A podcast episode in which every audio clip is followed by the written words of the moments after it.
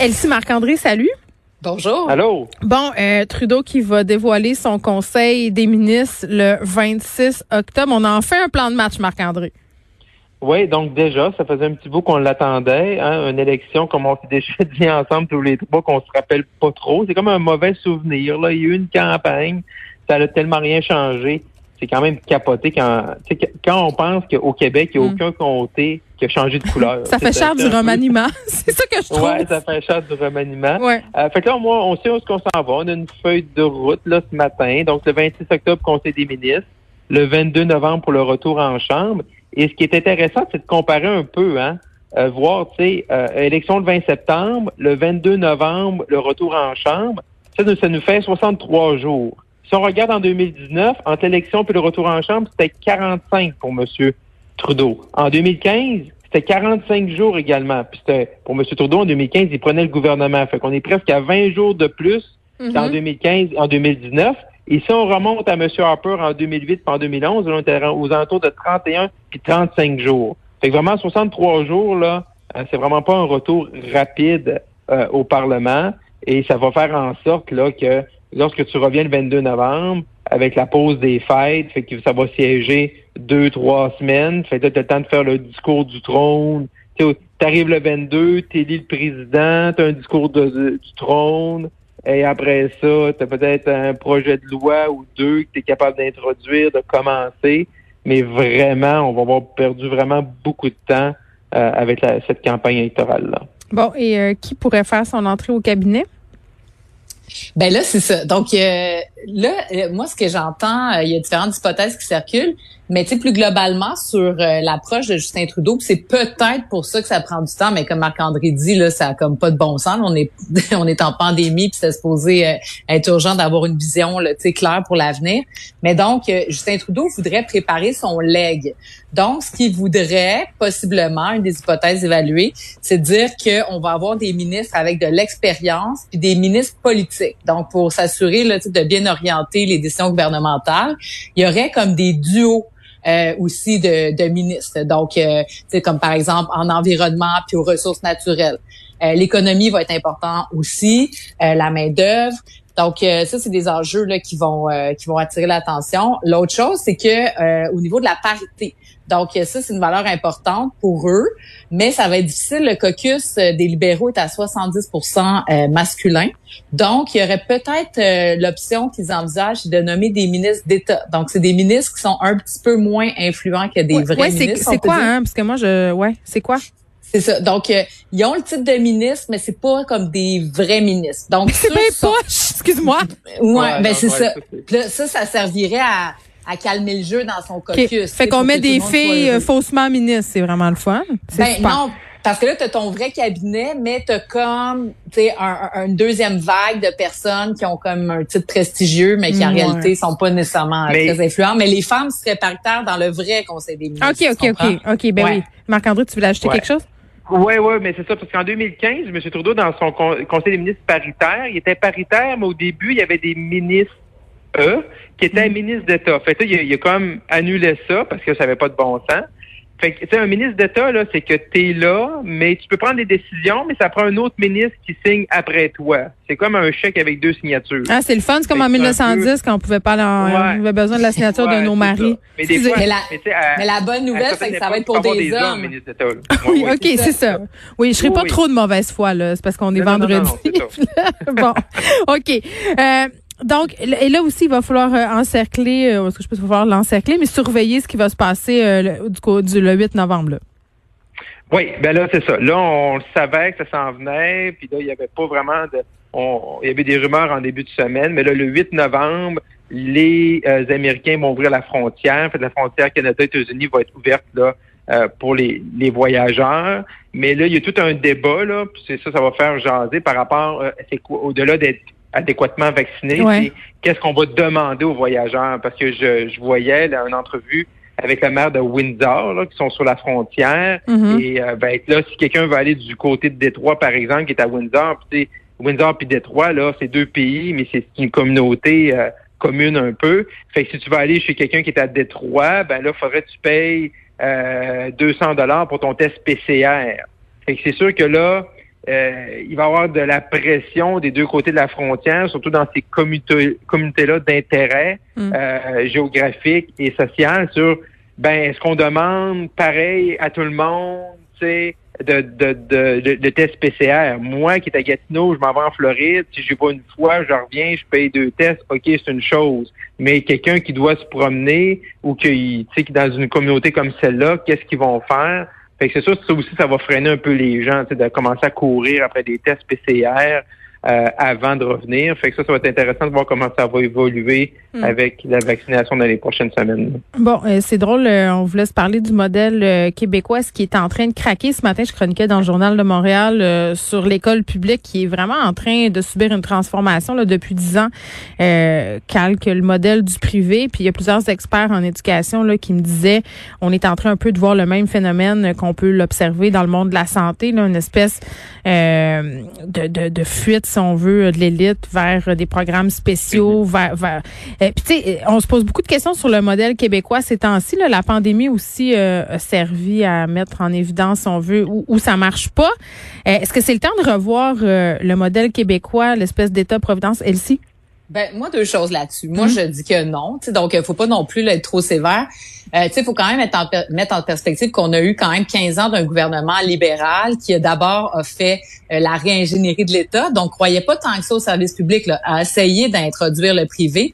Puis ensuite de ça, ça s'est terminé par une belle austérité où là, ben, on a gelé à peu près tout avec les impacts que ça qu'on vit aujourd'hui. Donc, euh, tu sais, quand on regarde les CPE, le gouvernement libéral voulait mettre à terre les CPE. Donc, tu sais, a pas investi au niveau de l'école publique non plus. Il n'y a pas eu d'investissement majeur. Puis on le voit dans d'autres secteurs, évidemment au niveau de la santé, les infirmières, les préposés. Donc, euh, moi, ce que je vois, c'est que Bon, en ce moment, là, il y a quatre enjeux. Là. Il y a eu les préposés aux bénéficiaires, il y a eu les infirmières, il y a eu les professeurs, euh, puis là, les CPE. C'est quatre type d'emploi féminin, donc qui ont besoin d'un rattrapage salarial et de conditions. Comment se fait-il que les gars, puis tant mieux pour eux, là, mais tu sais, dans la construction, l'école bleue, les chauffeurs d'autobus, etc., ça a des conventions collectives, ça a des salaires quasiment dans le six chiffres, mm. alors que les femmes, de l'autre côté, ben, tu sais, ils ont des salaires de misère. on parle de taux de rattrapage de 12-17% mais tu sais, 12-17% quand tu gagnes 19 dollars de l'heure, ça te fait, des piastres au bout de la ligne, là, ça n'a rien d'une révolution. Donc, euh, moi, je pense qu'on a un rattrapage à faire. Même la CAQ, tu à la limite est centre droit est d'accord dans toutes ces sphères-là d'augmenter les salaires et les conditions. Donc ça, moi, je trouve que c'est un point de départ intéressant. Quand on va avoir mis tout le monde, tu sais, à, à niveau, ben là, par contre, j'espère que là, tout le monde va se retrousser les manches et qu'on va pouvoir redonner la qualité des services publics qu'on mérite parce que moi, j'y crois beaucoup aux services publics. Puis juste en finissant là, sur l'école publique, ben tu sais, l'école publique n'a pas le choix non plus de se, se renouveler. Tu sais, je veux dire, est prêt avec les cas problèmes. Ah, moi, je suis tellement d'accord avec toi. Là. Moi, moi, ce que j'aimerais, en fait, par rapport aux écoles publiques, c'est qu'on ait des programmes euh, ou adapté aux intérêts des étudiants pour tous. C'est-à-dire ben qu'on arrête de contingenter ça, qu'on arrête de faire une espèce de course des examens comme au privé, euh, puis qu'on soit une vraie école publique où on a l'égalité des chances. Peut-être que, je sais pas, le, puis l'argument de dire arrêtons de subventionner le privé pour subventionner mieux le public, je trouve que c'est un raccourci intellectuel. c'est plus compliqué que ça. Mais, mais, mais de, de que l'argent qu'on qu'on investit comme société dans notre système public aille aux bonnes places, qu'il y ait de la reddition de comptes, que ça soit bien pensé, puis qu'on mette vraiment l'épaule à la roue pour avoir un système d'éducation à la hauteur euh, de ce que les enfants puis les adultes veulent pour la, la société. C'est ça, c'est à ça qu'il faut penser, mais c'est plate parce qu'il faut y penser longtemps d'avance. Ça mm. coûte beaucoup d'argent, puis on a l'impression que ça fonctionne bien comme ça. C'est ça qui se passe euh, en ce ouais, moment. Mais il faut, il faut, c'est ça. Puis il faut profiter de, de la pandémie justement pour se poser ces questions-là. Est-ce que le modèle québécois est en train de craquer. Euh, probablement, je veux dire, je pense que la, la, pandémie nous a mis hmm. face à nos limites. Ben, je pense qu'il était déjà craqué. non, il, était, déjà craqué avant. Là, on est en train de le changer. Je pense que c'est ça qui se passe. Il craque pas, là, on le change. Ouais, mais tu sais les agences de santé privées là que les libéraux là ont tu maximisé les services de garde privés au détriment, tu sais, à un moment donné ça ça a des impacts. Ben, c'est ça. Pas de jour au lendemain tourner le système. Fait que là ben là on se ramasse avec ça. Ouais. Puis ben il faut ben, le privé le privé c'est la solution de courte vue. Tu sais c'est on, ben, répond à un problème maintenant puis je comprends moi je comprends les gens là qui se tournent vers le privé moi-même en santé je me tourne vers le privé souvent là puis ça me fait mal au cœur mais c'est parce que je veux régler mon problème maintenant. Mm-hmm. Mais tu sais comme mm-hmm. société à un moment donné il faut arrêter de penser à court terme puis se demander qu'est-ce qu'on veut aussi, Marc-André. Mais là, ce qui est intéressant, oui, puis là, ce qui est intéressant, c'est que dans le débat qu'on a actuellement, dans la mm. discussion qu'on a aujourd'hui, puis que tout le monde peut, je pense que tout le monde a depuis les dernières semaines avec tout ce qu'on voit dans les différents réseaux systèmes. C'est ça. Monsieur Legault, Monsieur Legault, dans quelques jours, le 19, mm. va nous présenter un discours inaugural où il va dresser sa, sa vision de jusqu'à l'élection, puis peut-être encore après l'élection. Fait que M. Legault va devoir décider qu'est-ce qui, comment il conjugue ça présentement là, avec tout ce qui se passe. Est-ce qu'il est, est prêt? Je veux pas dire qu'il va lancer la régénérie de l'État, mais comment comment il veut modifier le modèle, comment il veut améliorer le système? Euh, tu sais, dans la santé, on dit on fait une petite révolution pour le recrutement. La petite révolution, là, ça va pas super bien. Pareil, bye bye. Ouais. Fait, fait, que là, ça, ça, ça, va être à lui, ça va être intéressant comment il peut s'inscrire là-dedans. Mm. Quand j'entends ici nous dire qu'il est de centre-droite, je souris un peu parce qu'il a quand même dit qu'il était de la gauche efficace. Ben, oui, la gauche efficace s'inscrit dans son discours mardi. Ouais, puis il s'en vient de plus en plus à gauche en quelque part parce que là, il nous a dit les CHSLD privés où est-ce que tout le monde est mort puis que les, les gens mangeaient pas. Bon, ben là, il nous a dit qu'il fallait nationaliser ça. Fait que ça, ça s'en vient. Ensuite de ça, sur les CPE, donc retour des CPE en force l'école publique, tu sais, en principe, c'est supposé être une de ses grandes priorités. Puis, tu sais, par rapport aux agences de santé, ben, tu sais, lui, ce qu'il veut, grosso modo, c'est l'abolition des agences de santé. Donc, mm. je pense que c'est le retour en force service public, mais ça va être intéressant de l'avoir d'une perspective de gauche efficace ou de centre droite, tout dépendant comment il fait. Bon, ma question de fille qui pèle des nuages un peu, là, euh, je me fais l'avocat du diable un peu là-dedans. Tu sais, euh, au niveau euh, des, systèmes qu'on a mis en place, que ce soit les écoles, euh, les garderies, le, système de santé, j'ai l'impression que c'est tellement sclérosé, qu'il y a tellement de la bureaucratie, de la paperasserie, qu'il y a tellement des, des, des, des affaires à faire pour changer. On dirait qu'il n'y a pas de solution, puis la seule solution, ça serait de recommencer du début. Tu sais, mais ça aussi, c'est tout autant topique. C'est vrai, les gens pensent ça. Ouais, ah ouais, c'est sûr. T'as raison, c'est complexe, c'est compliqué, pour le voir là, avec la santé, puis la pandémie. Ben oui. C'est vrai, comme Marc-André disait, ça a fait ressortir beaucoup de tout ça, notamment en santé. Tu sais, pas capable d'avoir des statistiques, de savoir qui travaille où, qui fait quoi, tu sais euh, les fax, les pagettes, voyons donc. Fait que je pense à comme dépoussiérer maintenant ce qu'on va être capable de faire la même chose en éducation, je ne sais pas. Mm. Mais c'est sûr qu'un coup de barre est à donner. Mais au moins, on a comme un gouvernement qui croit. Il y a une volonté. Oui, oui. C'est ça. Alors que les libéraux ne croyaient rien à ça. Vas-y, Marc-André. Oui, on peut pas, on peut pas non plus tout le temps dire, que ça prend plus d'argent. Oui, oui, mais c'est pas juste ça, là. C'est pas juste l'argent. C'est ça, c'est pas juste l'argent. C'est pas juste de dire, je vais injecter les gouvernements, ils aiment ça, hein, parce que c'est le fun pour se faire réélire. On met 100 millions sur le décrochage, puis on met 150 millions sur ci, puis 200 millions sur ça. Mais c'est les structures qu'il faut changer.